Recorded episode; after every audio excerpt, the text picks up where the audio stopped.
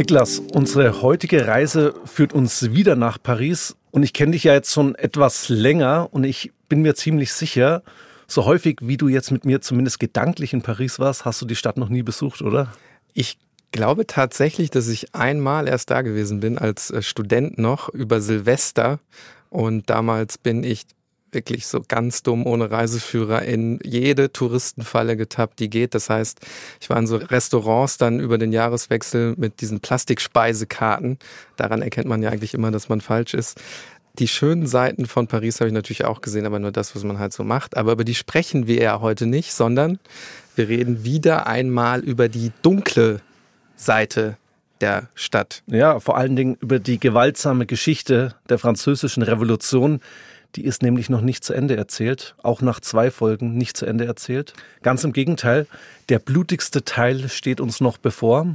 Das, was wir bislang erzählt haben, also das Aufbegehren des dritten Standes gegen den ersten und zweiten Stand, die Einberufung der Assemblée Nationale, also der Nationalversammlung, die Erstürmung der Bastille im Jahr 1789 und natürlich auch die Festnahme von König Ludwig XVI. und Marie Antoinette, waren ja eigentlich nur der Auftakt dessen, was sich ab 1792 abspielen wird. Hört gerne in die ersten beiden Folgen von Tatort Geschichte zur französischen Revolution nochmal rein, wenn ihr die Vorgeschichte zu unseren heutigen Ereignissen erfahren wollt. Und seit der sogenannten Erstürmung der Bastille hat sich wirklich viel getan, hat sich die französische Revolution immer weiterentwickelt und auch immer weiter radikalisiert. Sie fordert immer neue Opfer und damit ist sie eben nicht nur eine Geschichte der politischen Errungenschaften, sondern sie ist auch eine Geschichte der Gewalt. Am 2. September 1792 fährt ein Transport aus mehreren Kutschen in Richtung des berüchtigten Abbaye-Gefängnisses in Paris. In diesen Kutschen sitzen insgesamt 20 Gefangene, darunter mehrere Priester. Diese Geistlichen haben ihren Eid auf die neue Staatsverfassung verweigert und sie sind deshalb ins Fadenkreuz der Revolutionäre geraten. Die Häftlinge kommen nie an ihr Ziel an, denn auf dem Weg in das Gefängnis formiert sich vor ihnen ein Mob. Und dieser Mob beschimpft die Gefangenen wüst und erhindert sie an der Weiterfahrt. Der lautstarke Protest, also dieses Pöbeln, das schlägt dann aber relativ schnell auch in körperliche Gewalt um. Der Mob überfällt jetzt diesen Gefangenentransport und ich kann das nicht anders sagen, er schlachtet die Menschen in diesen Kutschen regelrecht ab. Mit Piken, mit Spießen und mit Messern bewaffnet geht man gegen die Gefangenen vor. Und auch die Priester werden nicht verschont, sie werden regelrecht gelyncht. Dieser blutige Vorfall ist der Auftakt einer mehrtägigen Mordserie, die sich insgesamt in neun Gefängnissen in Paris abspielt. Und die Botschaft von dieser Mordserie, die verbreitet sich wie ein Lauffeuer in der Stadt. Man spricht von regelrechten Massakern, die sich an unterschiedlichen Orten abspielen. Vertreter der Nationalversammlung, die eilen jetzt zu dem eben erwähnten Abbey-Gefängnis, um sich ein Bild von der Lage zu machen. Aber die werden da nicht reingelassen, denn vor den Toren da wacht ein bedrohlich wirkender Scharfrichter mit einer blutigen Lanze und er versperrt denen den Weg.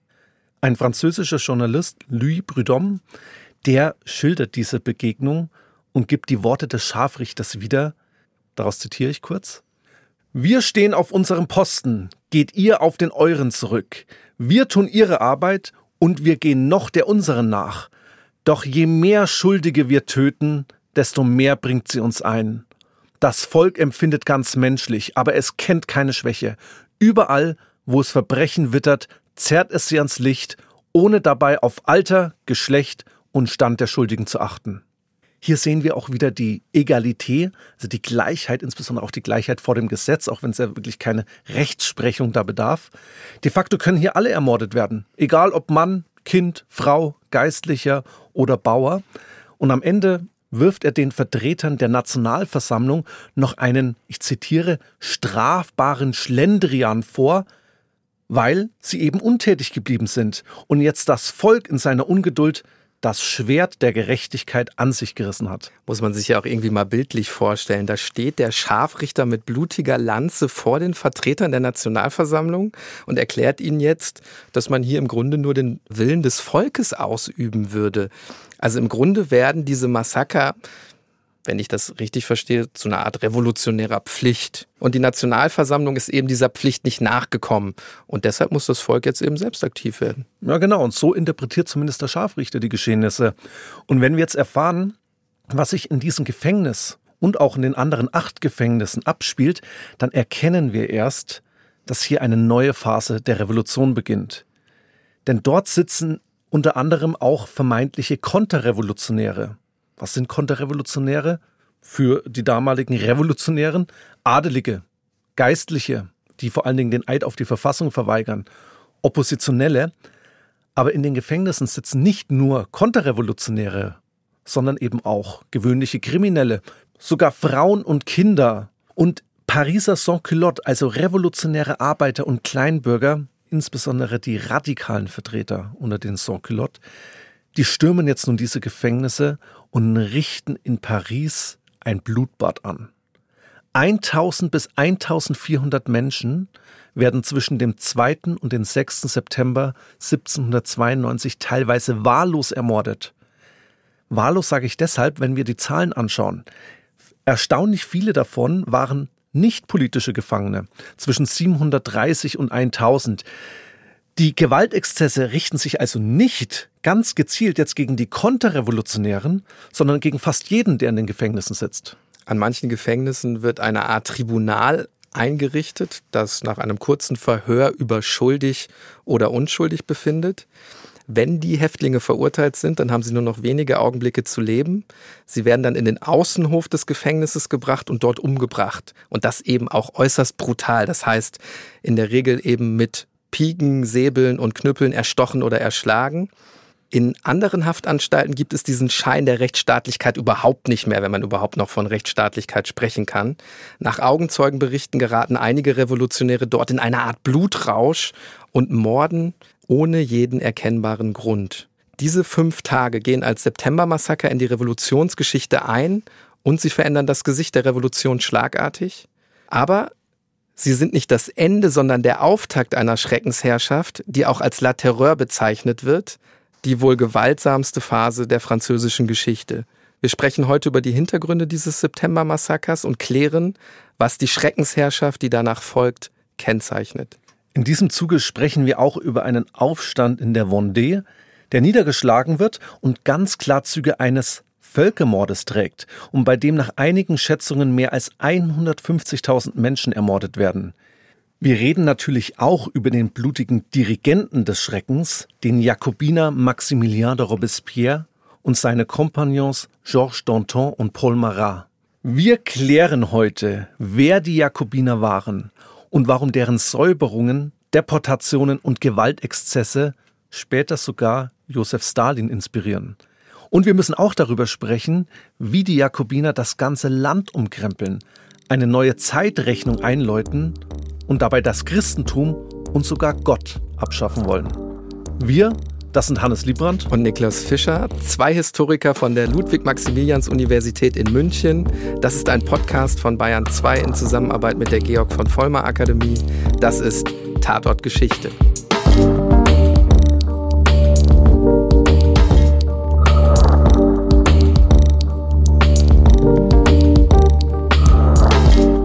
Erstes Kapitel das Septembermassaker von 1792 und die Radikalisierung der Revolution. Viele fragen sich jetzt vielleicht, woher dieser Blutrausch in diesen Septembertagen im Jahr 1792 kommt. Um das zu verstehen, müssen wir kurz ins Ausland blicken. Die Nachbarn in Europa schauen ja nicht einfach tatenlos zu, während die französische Revolution regelrecht durch das Land fegt. Sie fürchten, dass sich das Lauffeuer der Revolution mit ihren Idealen Liberté, Egalité, Fraternité auch in ihren eigenen Herrschaftsgebieten ausbreiten könnte. Ganz vorne mit dabei Preußen und Österreich. Im April 1792 beginnt der erste sogenannte Koalitionskrieg gegen das revolutionäre Frankreich. Direkt nach der Kriegserklärung schreibt ein französischer Komponist und Dichter ein Lied, das die Kriegsbereitschaft des französischen Volkes entfachen soll und bald zu der bis heute bekannten Nationalhymne Frankreichs werden wird.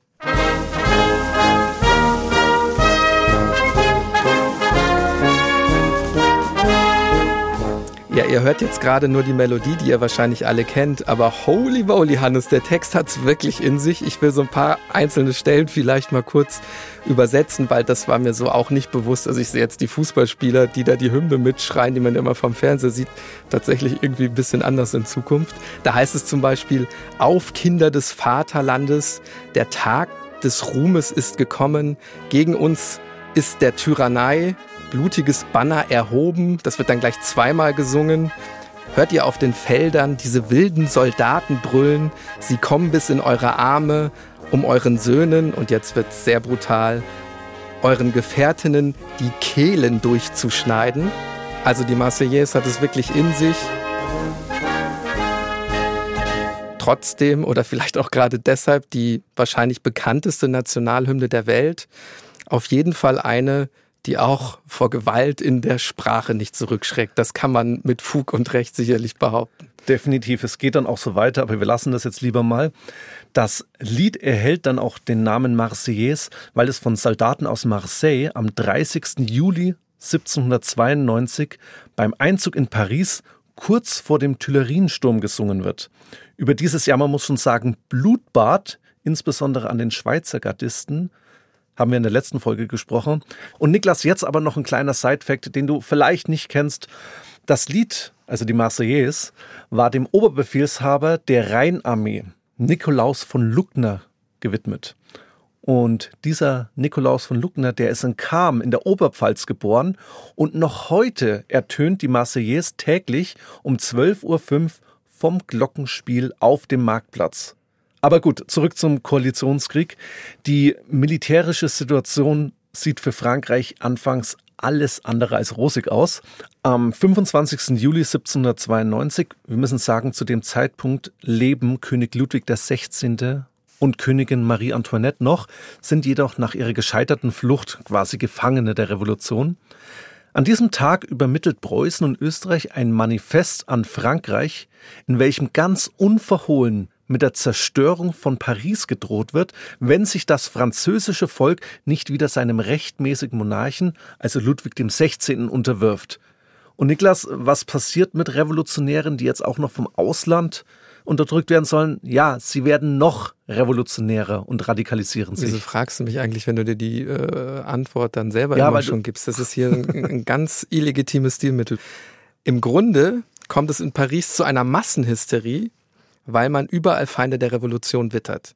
Und weil man befürchtet, dass die erkämpften Errungenschaften der Revolution, also vor allen Dingen das Ende der Ständegesellschaft, die neue Verfassung und die Erklärung der Menschen- und Bürgerrechte, dass das alles wieder verloren geht.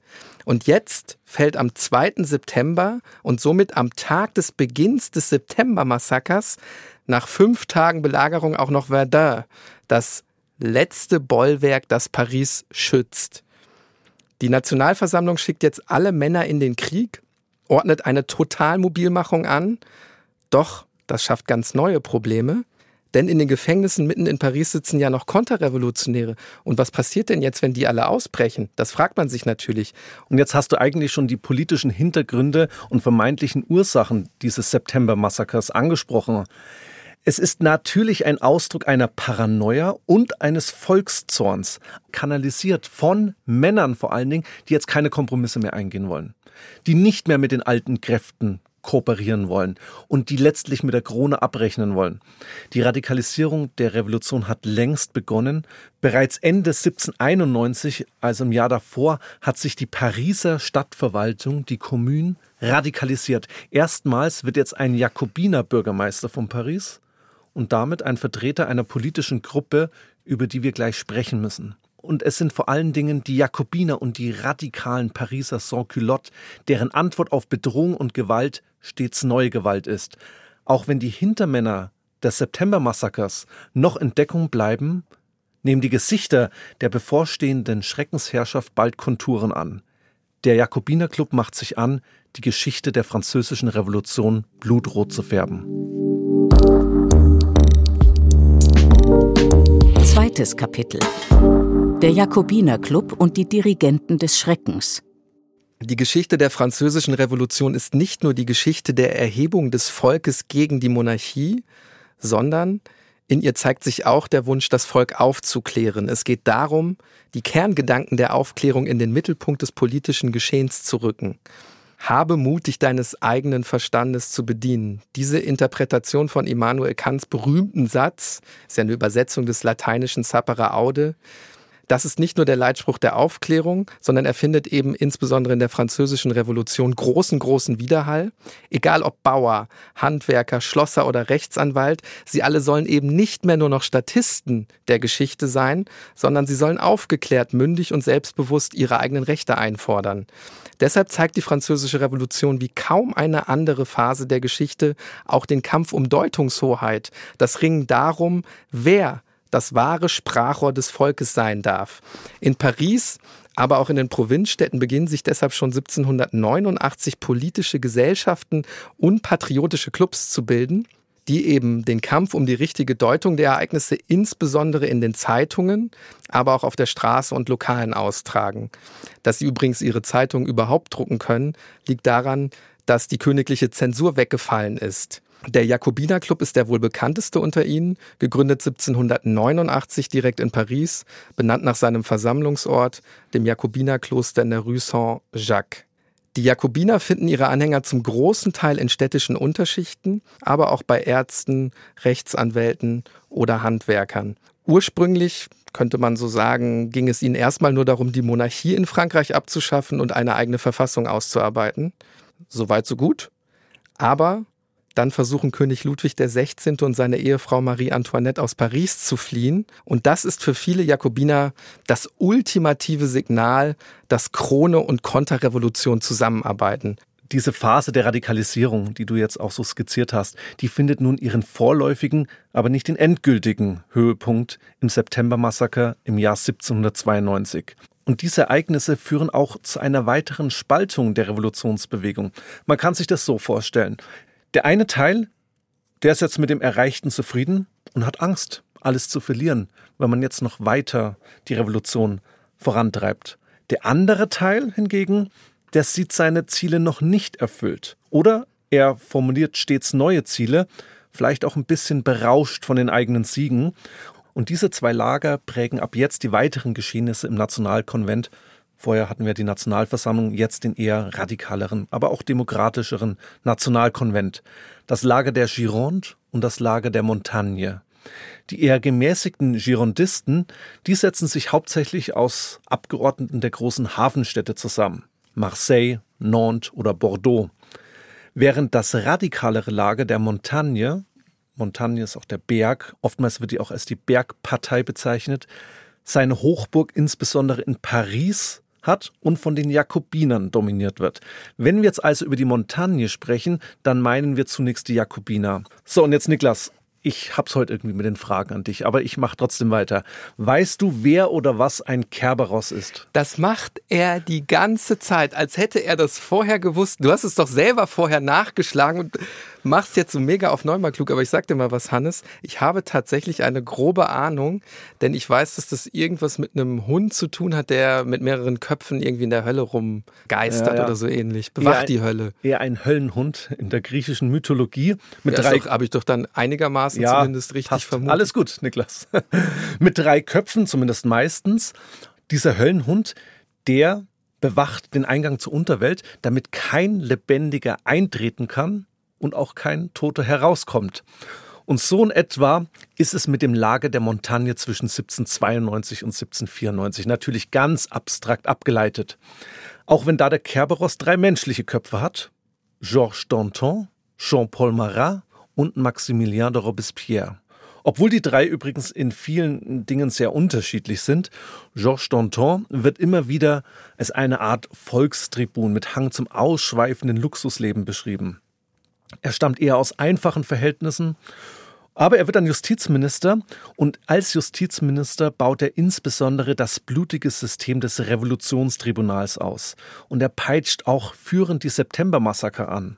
Später steht er dann für einen moderateren Kurs, übrigens auch die Hinrichtung von Marie Antoinette wollte er verhindern, vergebens, wie wir wissen. Der zweite Kerberos Kopf. Jean-Paul Marat, der war ein nervöser Choleriker, durch Migräne und Hautkrankheiten gezeichnet und vor allen Dingen als Mordhetzer gefürchtet. Er wurde in der Schweiz geboren, war studierter Mediziner und ist später vor allen Dingen als Demagoge in Erscheinung getreten. Übrigens auch bei den September-Massaker, die er als Sprachrohr der Sans-Culotte mitentfacht. Er gilt als einer der radikalsten Revolutionäre, forderte Säuberungen in der Armee, in der Verwaltung, in der Justiz und gilt wirklich als die Ikone der Blutsherrschaft der Montagne. Maximilien de Robespierre gilt oftmals als der rationale, der tugendhafte Revolutionär, als der inkorruptible, der nicht korrumpierbare. Ohne Perücke haben ihn wahrscheinlich wenige Menschen gesehen. Das war jetzt nicht sehr unüblich für die Zeit. Wenn wir uns die vielen überlieferten Gemälde anschauen, da sehen wir fast schon ein bubenhaftes Gesicht, zumindest interpretiere ich das so. Wären da nicht die Pocken, die wahrscheinlich tiefe Narben im Gesicht hinterlassen haben? Wir wissen es nicht genau. Die einen wollen ihn vor allen Dingen tugendhaft darstellen, attraktiv wirken lassen, andere eher tyrannisch und gefährlich. Ja, hier geht es wieder um Deutungshoheit, ne? ja, das, richtig. was wir vorhin besprochen genau. haben. Er ist studierter Anwalt und er gilt als glühender Verfechter der permanenten Revolution. Erst wenn der innere und der äußere Feind vollständig vernichtet sind, dann ist das französische Volk bereit für Freiheit und Demokratie. Und zwischen dem Volk und der endgültigen Freiheit stehen für Robespierre ein Mann und eine Frau, König Ludwig XVI. und Marie Antoinette. Louis doit mourir parce qu'il faut que la patrie vive. Ludwig muss sterben, weil das Vaterland leben muss. Das ist so ein geflügelter Satz, der Robespierre zugeschrieben wird. Und mit der Hinrichtung des ehemaligen Königs beginnt bald die Zeit von La Terreur, die Schreckensherrschaft und damit vielleicht die gewalttätigste Phase der französischen Geschichte. Drittes Kapitel La Terreur, die Schreckensherrschaft in Frankreich. Der Begriff La Terreur, der Schrecken, bezeichnet eine Phase der französischen Revolution, in der jeder, der unter dem Verdacht steht, ein Gegner der Revolution zu sein, verfolgt, unterdrückt oder grausam ermordet wird. Die Hinrichtung des Königs löst als Gegenreaktion überall im Land konterrevolutionäre Aufstände aus. Am schlimmsten trifft es die Vendée, eine Region in der südlichen Bretagne an der Atlantikküste. Die Menschen, die hier leben, haben wenig mit Paris am Hut. Die Landadligen verabscheuen die Revolution und ihre Ideale und auch die Bauern haben ihre ganz eigenen Probleme. Als sichtbares Zeichen des Protestes tragen viele eine weiße anstatt einer blau-weiß-roten Kokade. Kokade, das ist eine Art Bandschleife, die an Kleidung oder Kopfbedeckung geheftet wird. Blau-Rot, das sind die Stadtfarben von Paris.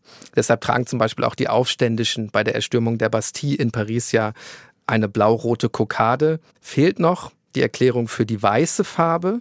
Das ist die Farbe des Königs. Denn wir dürfen ja nicht vergessen, der König muss ja am Anfang widerwillig den revolutionären Entwicklungen nachgeben. Et voilà, die Trikolore ist vollständig. Also auch die heute noch gültigen drei Farben der französischen Flagge. Ein weiteres Erbe der französischen Revolution. Und das Tragen der weißen Kokade in der Vendée ist somit der sichtbare Ausdruck des Widerstands gegen die Revolution und ein Symbol der Königstreue. Die Pariser Revolutionäre möchten ihre Errungenschaften auf das Land tragen. Die wollen die exportieren. Die Leute auf dem Land, die haben aber bestimmt nicht Kant oder Rousseau gelesen und ganz andere Sorgen als die Städter. Und jetzt sollen sie für die Revolution kämpfen, weil am 23. August 1793 ein Dekret erlassen wird, nach dem landesweit, also in ganz Frankreich, ca. 300.000 Männer zwangsrekrutiert werden sollen. Man nennt es die sogenannte Levée en masse, die Massenaushebung.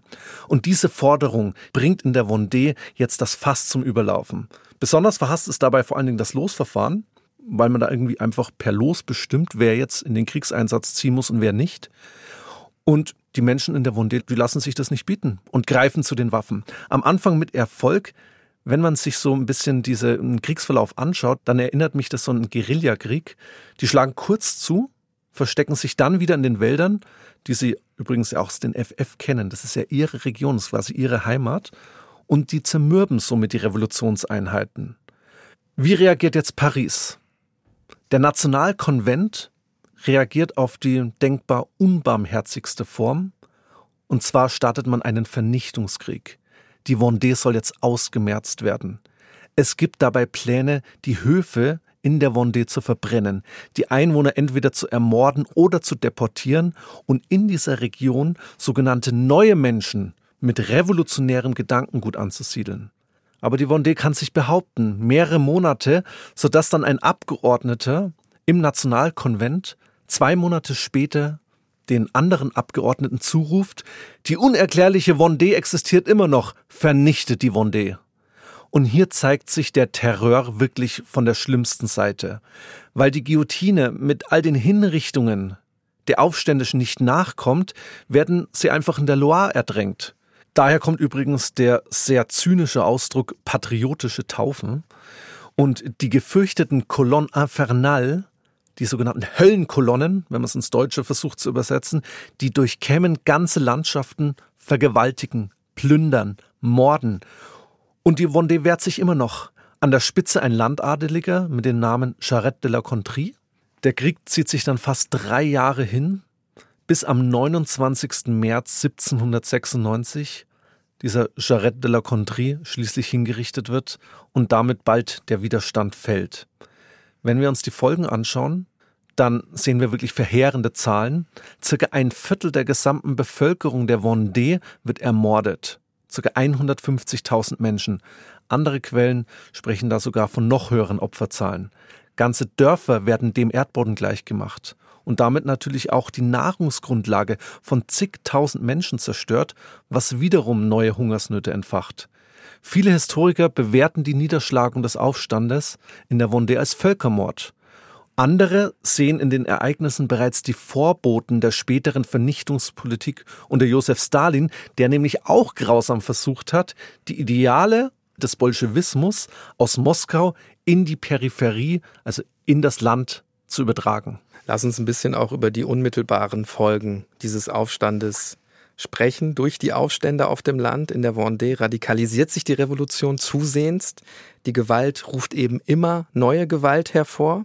1793 wird das gefürchtete Revolutionstribunal ins Leben gerufen.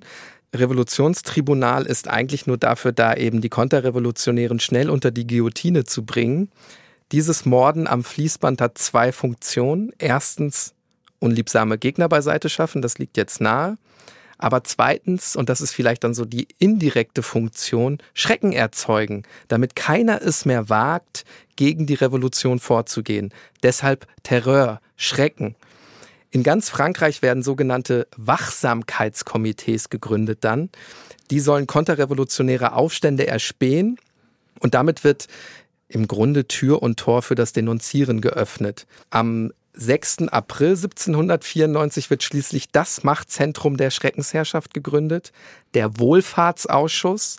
Total zynischer Begriff eigentlich, wie wir gleich erfahren werden, denn das ist eben auch das Epizentrum der Schreckensherrschaft. Zunächst ist dieser Ausschuss zur besseren Kommunikation zwischen Nationalkonvent und den Ministern gedacht, aber er schaltet eben bald die Kompetenzen der Minister weitgehend aus ist quasi das Machtzentrum und bildet die Exekutive des ganzen Landes. Den ersten Leiter des Wohlfahrtsausschusses kennen wir bereits, Georges Danton, einer der drei maßgeblichen Köpfe der Revolution, mit Hang zur Völlerei, einer, der gern in Saus und Braus lebt. Aber schon sehr bald wird ein anderes Mitglied zum wichtigsten Mann aufsteigen. Auch den kennen wir schon, Maximilien de Robespierre. Und spätestens mit Robespierre ist die Zeit der Mäßigung, die Zeit des Ausgleichs vorbei.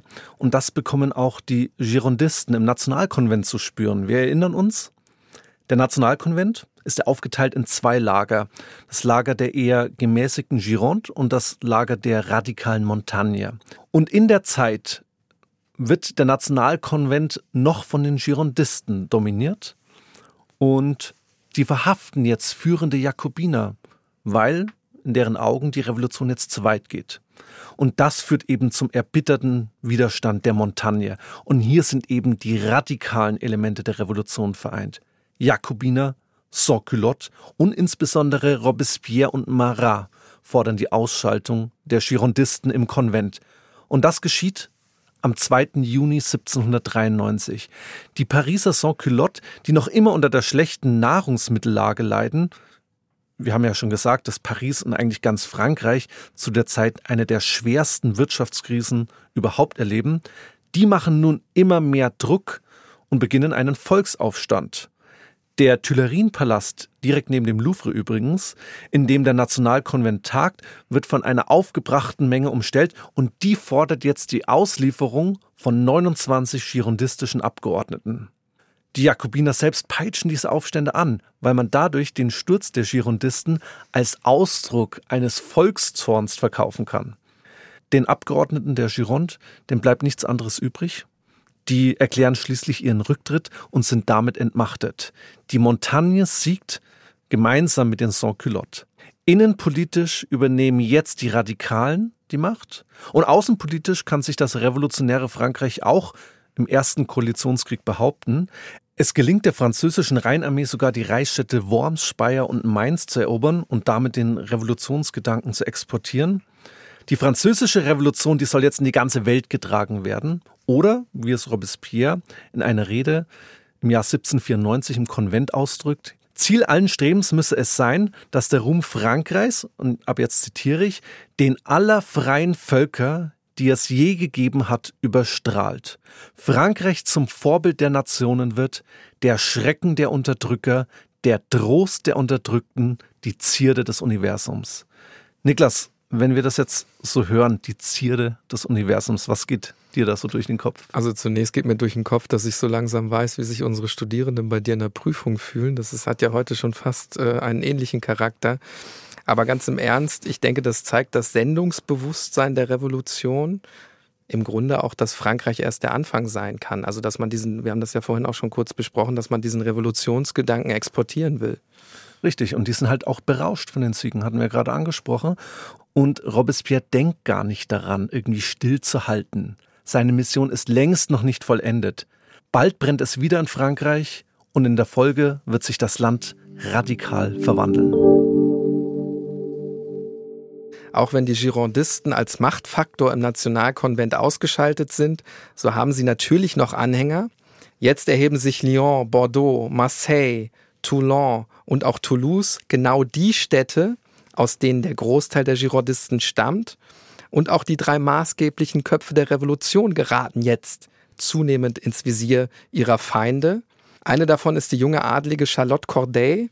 Sie erdolcht den bei Adel und Bürgertum besonders verhassten Jean-Paul Marat, den Kopf des Kerberos mit der Hautkrankheit, das hattest du ja vorhin so schön umschrieben, der wird von ihr direkt in seiner Badewanne erdolcht.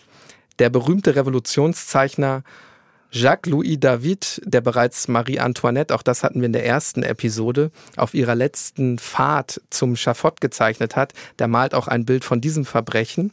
Also ein ganz weltbekanntes Gemälde Marat wird zu dem Märtyrer der Revolution und die Attentäterin Corday zu der Märtyrerin der Konterrevolution, weil sie vier Tage später für diese Tat selbst unter der Guillotine landen wird. Auch das zeigt eigentlich nochmal so diese unglaubliche Gewaltspirale. Ja, und mit Marat stirbt sicherlich eines der radikalsten Elemente der Revolution. Aber es bleiben trotzdem noch genügend Jakobiner und Sans-Culottes übrig, die den Motor der Revolution am Laufen halten. Das Gesetz gegen die Verdächtigen erlaubt es ab dem 17. September 1793 jetzt alle Verdächtigen zu überwachen, zu denunzieren und in Schnellverfahren zu verurteilen. Es bildet sich allmählich ein, ja, Überwachungsstaat in Frankreich aus.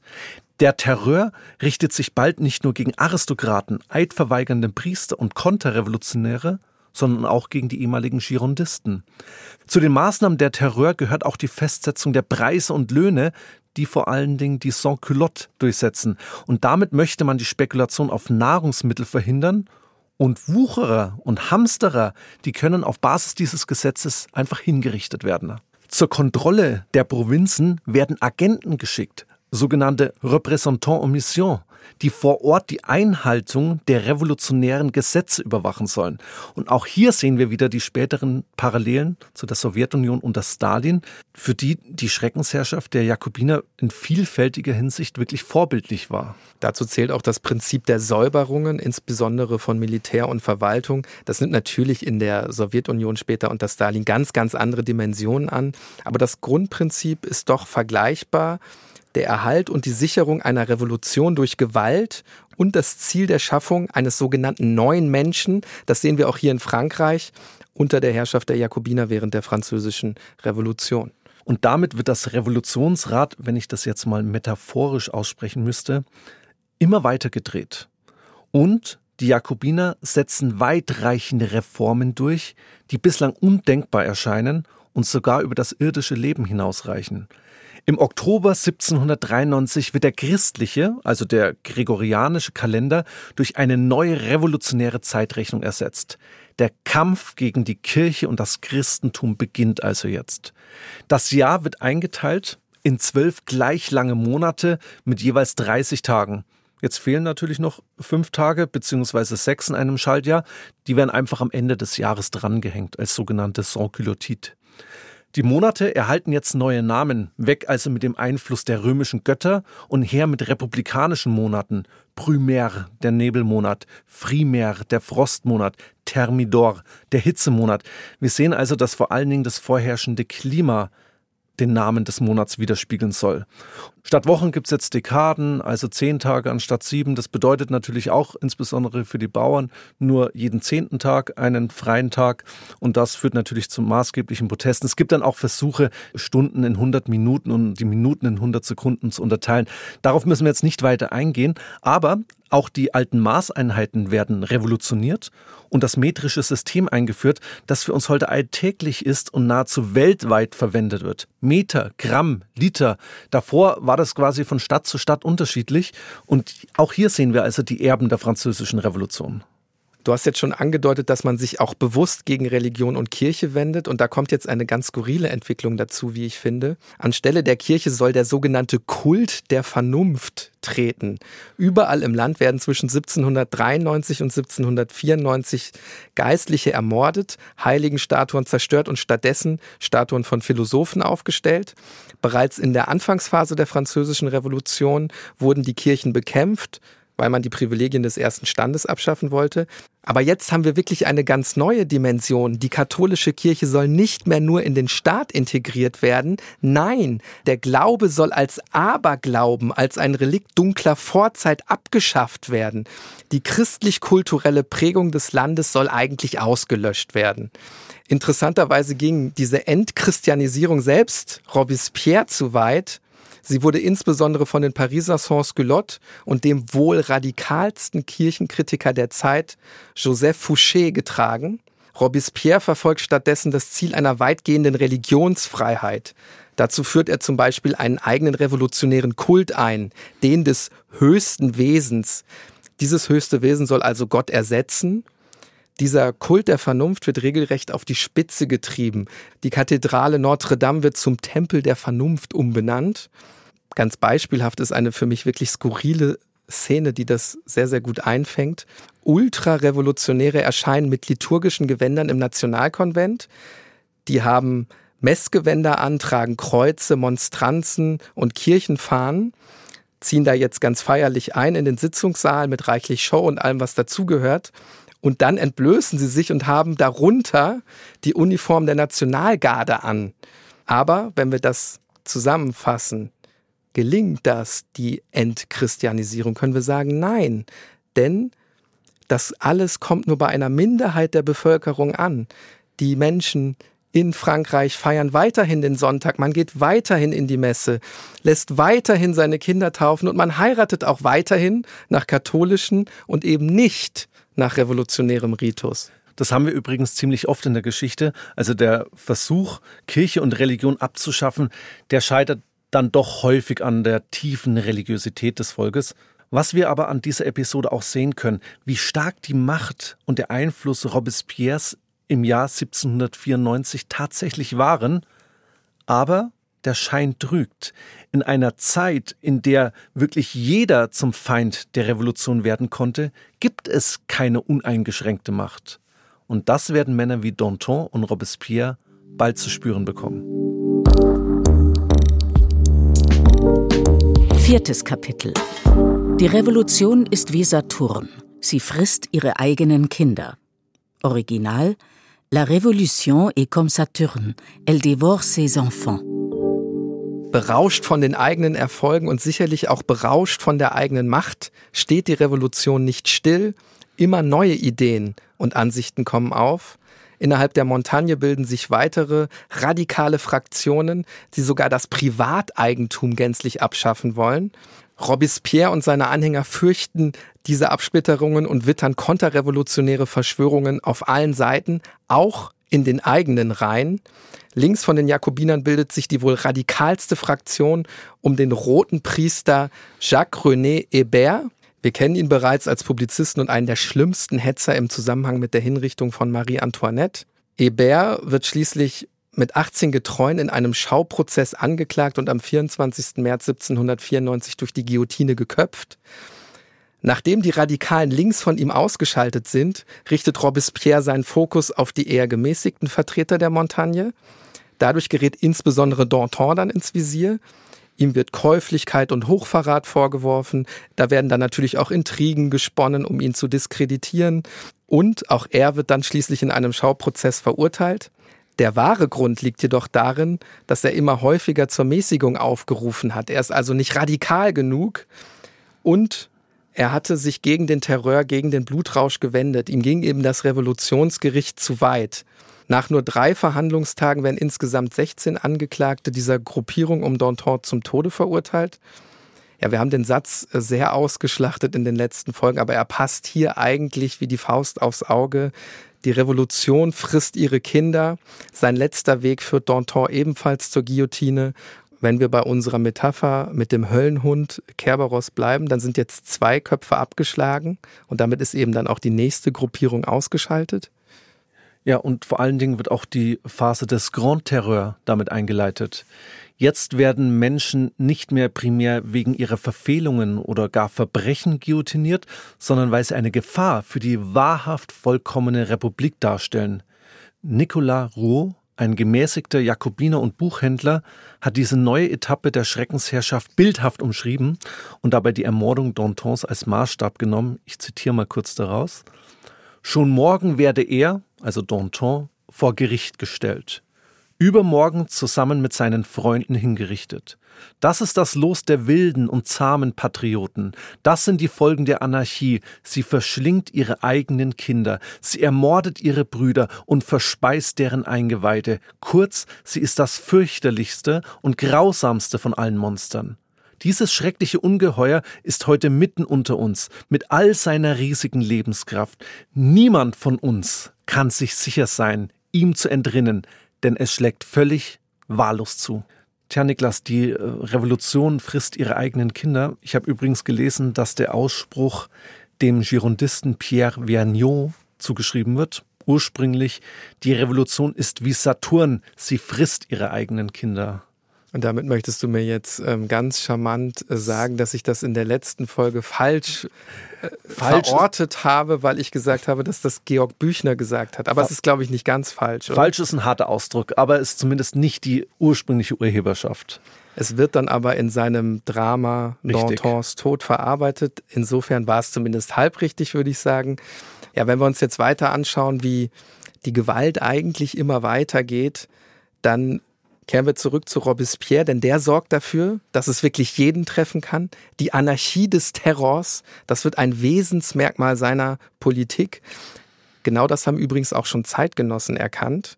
Also das ist jetzt keine nachträgliche Zuschreibung von Historikerinnen und Historikern. Das wussten die Zeitgenossen sehr wohl auch schon. In seinem ganzen Leben versucht Robespierre, die aufklärerischen Ideale von Jean-Jacques Rousseau zu verwirklichen und das eben auch mit den Mitteln der Gewalt. Wer sich da jetzt nicht so auskennt, wir haben ja unseren Dr. Hannes Liebrand dabei, der sich immer ganz wunderbar auf alle Folgen vorbereitet. Deswegen kannst du da vielleicht ein bisschen was zu sagen. Wie hat er versucht, das zu übersetzen? Aber jetzt hast du mich echt auf den falschen Fuß erwischt, aber ich versuche es trotzdem. Ja, deswegen habe ich es ja gemacht, ja. Hannes. Also, Rousseau sieht vor allen Dingen, dass alle Mitglieder einer Gemeinschaft in freiwilliger Übereinkunft ja einen Gemeinwillen, die sogenannte Volonté générale, erzeugen. Und dieser Gemeinwille hat eigentlich immer recht, weil er sich am Gemeinwohl orientiert. Das ist aber nicht einfach der Wille der Mehrheit des Volkes, sondern der Wille derjenigen, die tugendhaft und im Besitz der Wahrheit sind. Ja, richtig. Das ist natürlich die entsprechende Interpretation dessen. Und was zieht jetzt Robespierre daraus? Jeder, der den Gemeinwillen ablehnt oder sogar angreift, der stellt sich jetzt außerhalb der aufgeklärten Gemeinschaft und ist damit ein Feind der Revolution. Ja, wenn man das so sich einfach vergegenwärtigt, dann ist der Terror, also die brutale Ermordung von allen, die angeblich außerhalb der Gemeinschaft stehen, legitim, weil er eben die einzige Möglichkeit ist, diesen Gesellschaftsvertrag aufrechtzuerhalten. Robespierre versucht auch diesen Terror unter dem Deckmantel der Tugend quasi nach außen darzustellen. Er sagt nämlich, dass ohne Tugend der Terror verhängnisvoll sei oder ohne Terror die Tugend machtlos. Besser, wir zitieren ihn direkt, weil er in einer Rede das sehr deutlich angesprochen hat. Ja, ich lese das einfach mal vor. Da heißt es, wenn die Tugend zu Friedenszeiten allein die Kraft der demokratischen Regierung ausmacht, so gilt für eine Revolution, dass sich diese Kraft gleichermaßen aus der Tugend und dem Terror speist. Ohne die Tugend ist der Terror verderblich und ohne Terror ist die Tugend ohnmächtig. Der Terror ist nichts anderes als die rasche, strenge und unbeirrbare Justiz.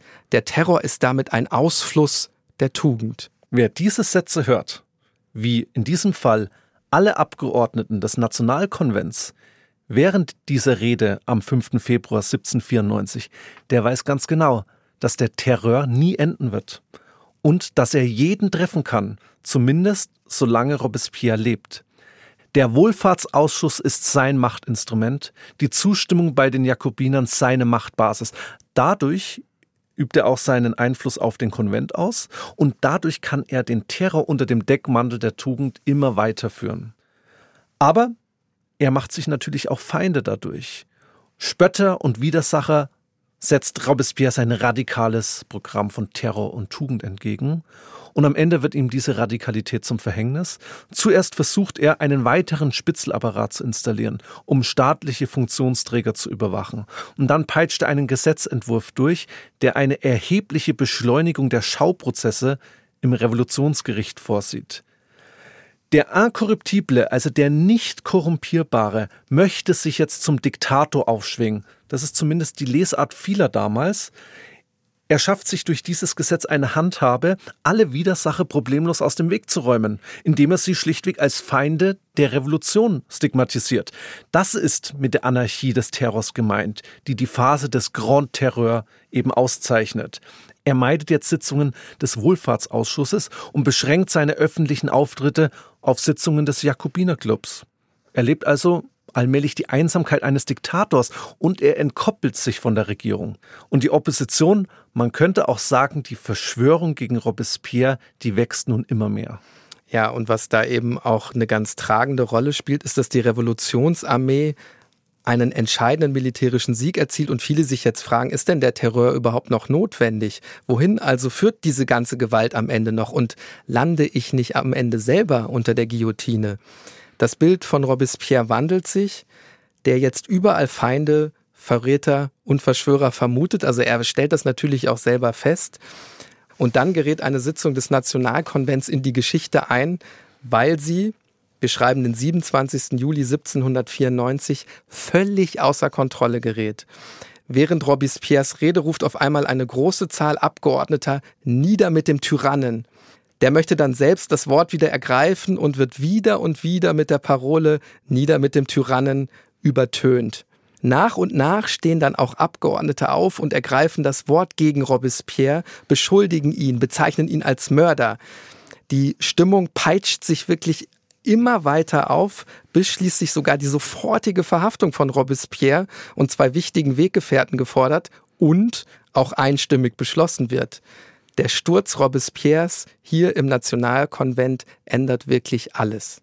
Er versucht sich noch an den letzten Strohhalm der Macht zu klammern. Es entbrennt eine Machtprobe zwischen dem Nationalkonvent auf der einen Seite, der hat ja Robespierre soeben gestürzt, und der Kommune, den Nationalgarten und den Jakobinern auf der anderen Seite. Und da hat er noch Unterstützer in diesen Reihen. Aber er verliert diesen Machtkampf, nicht zuletzt, weil der Nationalkonvent und die Regierung alle Personen für vogelfrei erklären, die Robespierre und seinen Aufstand unterstützen. Was bedeutet jetzt vogelfrei? Wer als vogelfrei erklärt wurde, der steht außerhalb der Gemeinschaft und auch außerhalb des Gesetzes und kann ohne Prozess hingerichtet werden. Robespierre gelingt es zwar, aus der Haft dann noch ins Rathaus von Paris zu fliehen, aber dann wird dieses Rathaus bald von Truppen des Nationalkonvents umstellt. Seine engsten Gefolgsleute und er wissen jetzt wahrscheinlich, dass das Ende naht. Der wohl engste Vertraute Robespierres, der gelähmte Georges Couton, der den Grand Terreur noch mit den Worten kommentierte, ich zitiere, es geht nicht darum, die Feinde des Vaterlandes zu bestrafen, es geht darum, sie zu vernichten, der versucht noch mit seinem Rollstuhl eine steinerne Treppe herunterzufahren, um sich dadurch umzubringen, verletzt sich aber nur am Kopf und überlebt diesen Versuch. Auch der jüngere Bruder Robespierres möchte Selbstmord begehen. Der springt einfach aus dem Fenster, bricht sich aber nur die Hüfte. Robespierre selbst, der möchte sich erschießen. Aber die Kugel zerschmettert nur seinen Unterkiefer. Auch er überlebt. Und der letzte Akt, man muss es so sagen, des Dramas folgt dann am 28. Juli 1794, also direkt am Tag nach der Absetzung Robespierres im Konvent. Und dieser Tag führt uns auch wieder zum Place de la Révolution, heute Place de la Concorde in Paris. Die Guillotine, die bereits König Ludwig XVI. und seine Ehefrau Marie Antoinette gerichtet hat, sie steht auch jetzt wieder bereit. An diesem 28. Juli und auch an den Tagen danach wird sie jedoch wirklich im Dauerbetrieb sein. Robespierre selbst ist als Vorletzter dran. Er und 21 Weggefährten, darunter auch sein Bruder und der gelähmte Couton, werden an diesem Tag enthauptet. Ein Prozess ist dazu nicht mehr notwendig, nicht mal mehr ein Schauprozess, hatte ich ja gesagt, wurden ja für vogelfrei erklärt. Und einen Tag danach folgen weitere 71 Weggefährten. In weniger als eineinhalb Stunden werden ihnen die Köpfe abgeschlagen. Augenzeugen berichten davon, dass das Blut sich über den ganzen Platz verteilt haben soll. Damit endet die Schreckensherrschaft der Jakobiner in Frankreich, nicht aber die französische Revolution und schon gar nicht die Gewalt im Land. Auf die Jakobiner folgen die Thermidorianer, benannt nach dem, wir haben es gehört, Hitzemonat Thermidor. Und die sind auch maßgeblich dafür verantwortlich gewesen, dass Robespierre und seine Gefolgsleute im Nationalkonvent gestürzt worden sind. Allmählich übernimmt das Besitzbürgertum die Macht und nach und nach werden auch die Instrumente der Jakobinerherrschaft abgeschafft. Eines aber, das bleibt auch unter den Thermidorianern, das Mittel der Säuberungen. Es kommt zu Massenhinrichtungen, es kommt zu Massakern an Jakobinern, wenn auch in deutlich geringerem Ausmaß als davor. Wir sehen also, das politische Pendel schlägt bald von extrem links nach extrem rechts. Diese Zeit wird als weißer Terror in die Revolutionsgeschichte eingehen, weil jetzt die royalistischen Kräfte morden. Wir erinnern uns, weiß, das ist ja die Farbe des Königs. Bald wird eine neue, die mittlerweile dritte Revolutionsverfassung, die sogenannte Direktorialverfassung erlassen, die viele demokratische Errungenschaften der Revolution zurücknimmt. Die Zeit zwischen 1795 und 1799 wird deshalb auch als Direktorialzeit bezeichnet. Und was können wir vor allen Dingen sehen, wenn wir das jetzt mal so im Gesamten überblicken, dass Frankreich eigentlich niemals zur Ruhe kommt? Und auch die neue Regierung, also das Direktorium, ist konfrontiert mit neuen Hungersnöten, sozialen Elend und Aufständen. Und sie reagiert eben mit Deportationen, Todesurteilen und Zwangsarbeit. Deportation übrigens, Niklas, vor allen Dingen auch in die Seychellen. Denkt man sich jetzt irgendwie, auch ist ja gar nicht so schlimm, aber das war damals für die tatsächlich mit sozialer Deklassierung verbunden. Und die neue Regierung, die lässt das Militär aufmarschieren, um die Aufstände niederzuschlagen. Und hierbei macht ein Offizier aus Korsika Karriere, der bald als Vollender und Bezwinger der französischen Revolution bezeichnet werden wird, Napoleon Bonaparte. 1799 erklärt er die französische Revolution für beendet und schreibt dann Selbstgeschichte. Aus dem berühmten Dreiklang der Revolution Liberté, Egalité, Fraternité wird die Freiheit, also die Liberté, bald eingeschränkt Napoleon krönt sich selbst zum Kaiser und begründet eine neue Herrscherdynastie, die phasenweise halb Europa beherrscht. Zeitungen werden zensiert, das eigene Volk überwacht und Andersdenkende deportiert. Aber die Saat der Revolution, die war längst verpflanzt und überlebt auch die napoleonische Herrschaft, das Ende der Ständegesellschaft, das Recht auf freie Berufswahl, das Recht auf Eigentum, die Trennung von Kirche und Staat, also die Säkularisierung, die Besteuerung nach Eigentum und natürlich, last but wirklich not least, die Freiheits- und Grundrechte. Und viele dieser Prinzipien werden bald gesetzlich festgeschrieben im sogenannten Code Civil oder auch Code Napoleon genannt. Das ist wohl das fortschrittlichste Gesetzbuch seiner Zeit, das übrigens mit diversen Änderungen noch heute in Frankreich gültiges Zivilrecht ist und auch unser bürgerliches Gesetzbuch maßgeblich prägt. Napoleon erscheint hier glücklicherweise als Vollender der Revolution. Wir sehen also, die französische Revolution ist untrennbar mit Fortschritt, aber eben untrennbar auch mit Gewalt verbunden. Genau das wollten wir in den insgesamt drei Folgen deutlich machen. Vielleicht habt ihr selbst eine ganz andere Perspektive auf die französische Revolution. Das würde uns natürlich sehr interessieren. Schreibt uns da gern. Wir wollen es dabei belassen, Hannes. Wir sind tatsächlich am Ende unserer Trilogie angekommen. In der nächsten Folge sprechen wir dann über ein Verbrechen, das sich Hannes gar nicht so weit vor unserer Haustür hier in München abspielt. Die mit dem Mord verflochtene Geschichte ist aber alles andere als lokal begrenzt. Es geht um eine äußerst umstrittene Figur der ukrainischen Geschichte, Stepan Bandera. Für die einen ist er ein Nationalheld, für die anderen aber vor allem ein Verbrecher, der mit den Nationalsozialisten zusammengearbeitet hat. Sein Leben rücken wir in den Fokus, aber auch seinen Tod, der sich wirklich wie das Drehbuch für einen Agentenfilm liest. Ja, ihr dürft gespannt sein und wir dürfen gespannt sein, falls ihr Feedback für uns habt. Unter tatortgeschichte.bayern2.de könnt ihr nämlich Feedback und auch generelle Rückmeldungen geben. Natürlich freuen wir uns auch besonders über Bewertungen bei Apple Podcasts und den anderen Diensten. Schaut auch gern mal auf unseren Instagram-Kanal. Dort könnt ihr auch mit uns nochmal einzelne Folgen besprechen und Fragen stellen, die euch jetzt vielleicht so ein bisschen umgetrieben haben. Zum Ende bleibt mir noch zu sagen, Tatort Geschichte ist ein Podcast von Bayern 2 in Zusammenarbeit mit der Georg von Vollmer Akademie. Die macht ganz wichtige und tolle politische Bildung. Schaut gerne mal ins Veranstaltungsprogramm rein unter www.vollmer-akademie.de.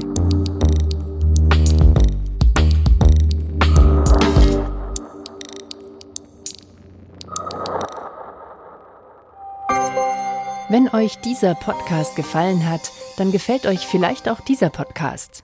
Der große Bruder ist unfehlbar und allmächtig. 1984.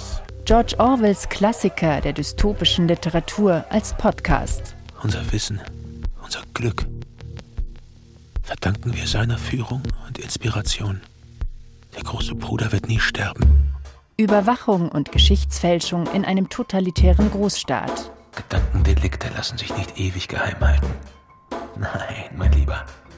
Für ein paar Jahre kann man eventuell so durchrutschen, aber früher oder später, da schnappen sie ein.